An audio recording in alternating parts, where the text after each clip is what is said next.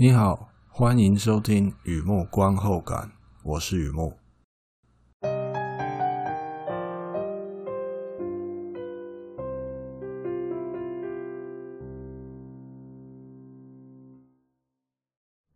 今天来分享一篇电影的观后感，《湖北 Une Lumière》，二零一九年的电影《湖北与慈悲》。这是一部法国犯罪片。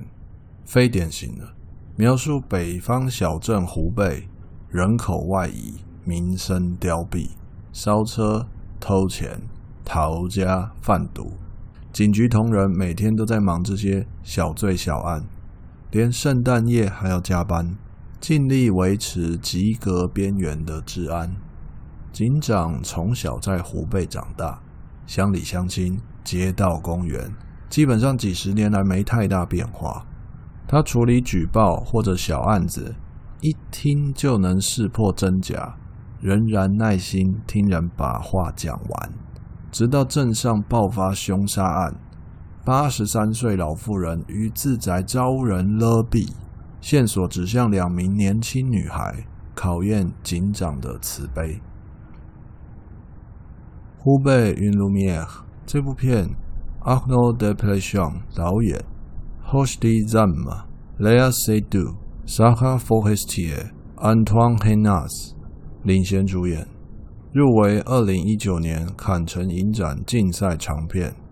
故事改编自真实刑案，环境贫困凋敝，一念之间行差踏错，造成社会悲剧，也是人生悲剧。此外，Desplechin 导演他拍片的特色，浪漫派电影散文。而且他在湖北长大，所以黑色的题材里可以看到很多家乡的情怀，是一部非典型的，看了会感慨的犯罪片。电影资讯：湖北 Une Lumière，今夜我们无罪，鲁贝之灯，Oh Mercy，在这边有法文、中文、英文等等的片名，都是指同一部片。而我在文章上面叫他“湖背与慈悲”，嗯，又任性了一下，就觉得他们都翻得不好，开玩笑啦。他故事里面就比较看得到这些呃“湖背与慈悲”这东，就是比较代表故事在讲的东西啊。那这些都是指同一部片啊，啊，“湖北 Une Lumière”。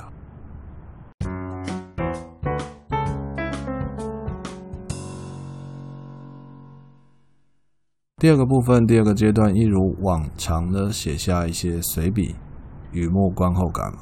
看这个片让我想到哪些东西，带给我什么样的感触？湖北，法国非常北边的一个城镇，邻近的大城市利尔啊，里尔啊，应该是中文应该是这样，几乎走路就可以走到比利时啊。湖北字尾那个 x 那个 x 哦，它是不发音的，呃，法文的关系啦。那规则就这样，音译上就叫湖北。那在网络上也可以看到罗贝克斯，显然的这是英文发音的关系啦。湖北云桌面这个片子，湖北与慈悲啊，就是我刚刚有稍微提到一下私自的译名啊，非官方的。完全不能信赖。私下跟您介绍的时候，我会这样说：这个片叫《湖背与慈悲》，代表我在故事里面看到一个小城镇，这个小地方，还有一份特殊的态度。非典型的犯罪片呢，这里有凶杀案，却没有犯罪动机啊，莫名其妙，到底在瞎忙什么？我想这是最直接、最直观的反应。同时，这也是对浪漫派最严厉的质疑啊！为什么没有交代犯罪动机？其中有什么特殊安排吗？还真的很特殊哦，就在有和没有之间。片子里的警长侦办刑案，无论杀人放火，他的作风始终如一。我那写怪怪的。不是说他杀人放火了，就是说他处理杀人放火各种刑案、各种呃罪案啊，他的处理方式、他的作风始终如一，只问嫌犯怎么做，不问原因。后续还会有司法审理啊。警长他是在第一线调查，这只要厘清犯罪过程，这样就足够了。换句话说，嫌犯总是说的天花乱坠，说白了还是会回到这里环境，这个大环境生活穷困且无聊。警长是本地人，也是明白人，案子该破，情面则不必说破。我想象一趟。漫长的旅途哦，真的要稍微想象一下哦，一个漫长的旅途，重复的风景，那一路上啊摇啊晃的，颠到头痛，非常颠簸。如果可以停车，开始修路，该有多好！还是稳住手里这杯水，不要洒了，这样不好，但也不坏。我发现别人的眼神泄露了批评。但我更想学着慈悲啊！说了一小段有点隐晦的话哦，我想这是我看这个片子比较深层一点感触了，就把它写下来，记录下来。好，导演 d e p e c h a n 来自湖北，为什么我会知道这样的资讯啊？该怎么说呢？名人有较高的比例生于大城市。那如果得知一个名人，某个名人，他来自小地方，那印象就会特别深刻。托尔斯泰来自图拉也是一个例子啊。尽管这部犯罪片，它的抒情胜过破案，知道导演在讲自己家乡的故事，这条资讯很有帮助的。也就是说，知道导演就是当地人，这个资讯会。对看这部片子来说，是一个非常关键的资讯。作者难免会有一些小癖好，东边暗藏，西边玄机。尤其在抒情的时候，可能化身某个人物，也可能分散，像 Lucy 一样那样分散啊，他无所不在啊。而在这部片子里，好比说那个警长，还有那个新进的警员，警长和新人，我在他们身上。就有看到导演的影子。警长是本地人，以前小时候，他在公园玩，而现在我估计他年纪大概大四十几岁，可能五十上下左右了，五十上下左右了。那也很好，隔了好一段时间嘛。就说他小时候在这个湖北那个公园玩。而现在的小朋友，他看到的还是在同一个公园玩，每一条路他都很熟，乡亲哦，认识不止呃邻左邻右舍，甚至两代三代的人他都认识。在老家从事，在自己的家乡从事警务工作，他总是以逸待劳，比如说要抓什么人怎么样啊，街上可可疑的那种人跑了怎么办？不需要穷追猛打，绕过去到前面堵人就好了。太熟了那个环境，无论年轻人把自己讲的是何方大圣，三千翻也翻不出五指山。毕竟生活环境单调到了极点啊，证明犯什么罪几乎都可以预料。警长这位人物使我想到一个呃以前的小学同学。据说了，后来当了老师，回到同一所小学任教。我就想啊，扯铃、游泳、躲避球，曾经在那个地方学会的，如今在同样的地方传下去。如果小朋友不乖，上课不知道躲去哪里，他一定知道体育馆后面有一块小空地。接下来想想新报道的警员和那个新人，上任三把火，正义沸腾，你几乎可以感受到热气啊。说也奇怪，那股热气并不会烫人，闻起来有点新鲜蔬菜的味道啊。除了表征之外，我还发现一些内敛的东西。湖北云卢米尔这部片偶尔会出现旁白，稍微缓和一下思绪。电影散文这种电影就是这么回事啦。新来的刑警在讲他看到的湖北，也等于向观众介绍大环境。他是叙事者，新环境就像新欢，很多东西值得期待，更多东西需要适应。他的旁白听起来像祷告，或者是真的在祈祷。的确啊，太多事情跟想象中的不一样。他寻求安定的力量。对我来说，菜鸟和老手放在一起形成对比，新人旧人，外地本地，不过界限比头发还细。当一个人在原地停留一万年。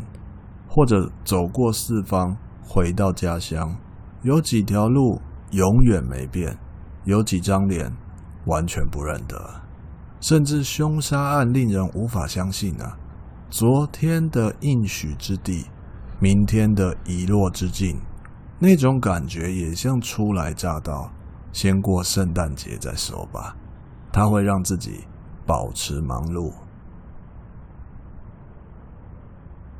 湖北云的卢米埃这部片子改编自真实刑案，两名年轻女孩共同犯下凶杀案。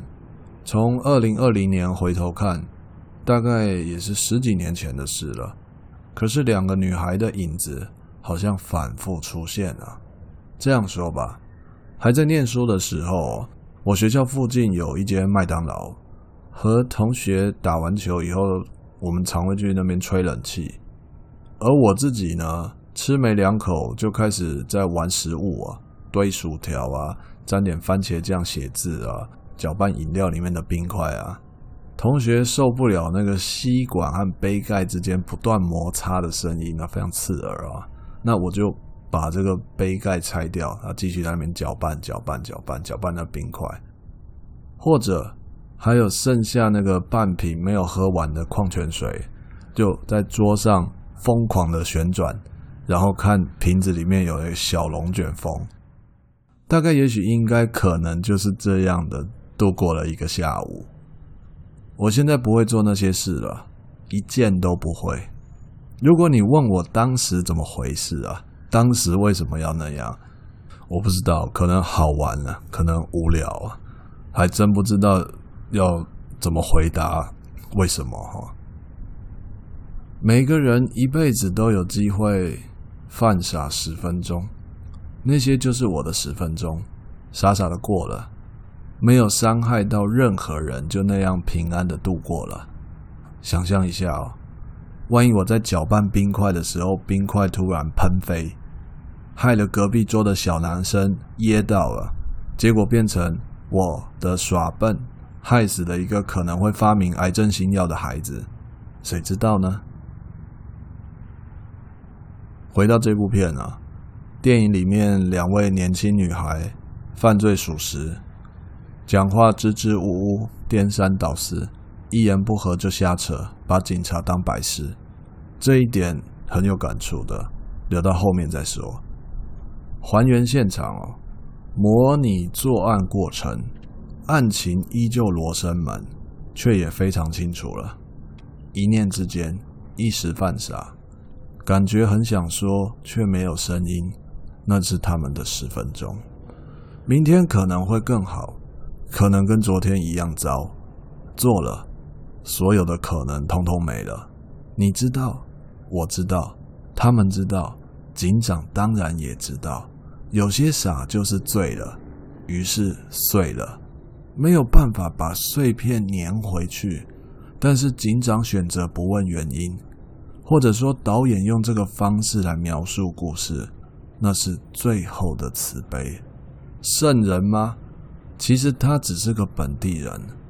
世上没有两片一模一样的叶子，而在那个北方城镇度过了好几个冬天，恐怕落叶总是相似啊。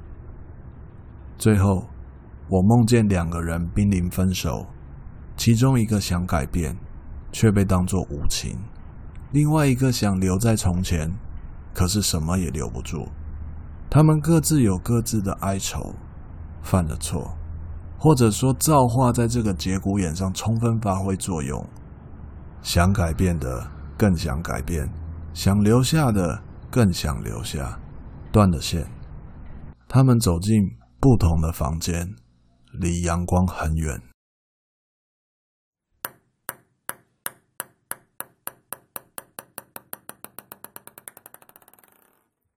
好的，分享到这边，介绍到这边了。湖北云露米尔，二零一九年的片子啊《湖北与慈悲》。我本身一直都有在看 Arnaud Desplechin 的片子啦，蛮蛮有在蛮有在看他的片子。我想上一部是那个 Ismaël，就是那个很多明星的。我想一下，那个老婆失踪了二十年又突然回来那那部片，在之前的什么青春三段回忆什么的，对，他的东西有一个节奏，我觉得。基本上都是非常会拍电影的人，那都是毋庸置疑的。也就是那个节奏啊，如果可以同频率，那看的就是非常的呃满足。那如果频率搭不上的话，那就换别的片看。这样就就就是这样。我对 Desplechin 的东西，我就觉得他就是。呃，浪漫派是我自己觉得的啦，在西画上面呢，浪漫派表现的方式，它在电影上面很像，非常像哦。所以前面也有提到，如果说这个犯罪片，那好到最后怎么连犯人的犯罪动机都不知道？那这到底在瞎忙什么？这样的讲法是很正确的，可是对浪漫派的东西来说。有一点点严苛啦，有一点点严苛。非典型的东西哦，就是把一些典型的观念先先收在抽屉里，然后就好好的欣赏他想要描述的情境啊、气氛啊这些，我觉得是会蛮有收获的。好的，文章就在网站上，欢迎浏览，也欢迎上网搜寻《雨幕散文故事》《雨幕观后感》。两个都可以搜寻得到。今天先到这里，谢谢。